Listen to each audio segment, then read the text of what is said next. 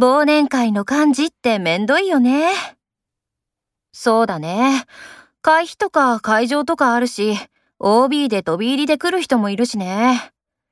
でも、2年のかなちゃん、毎年幹事を買って出るんだよね。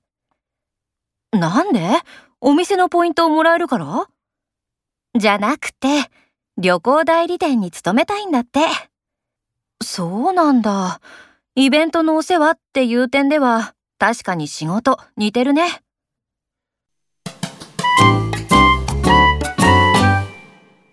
見て明日、ここで浴衣コンテストがあるみたい。出たいな当日の飛び入りでも大丈夫かな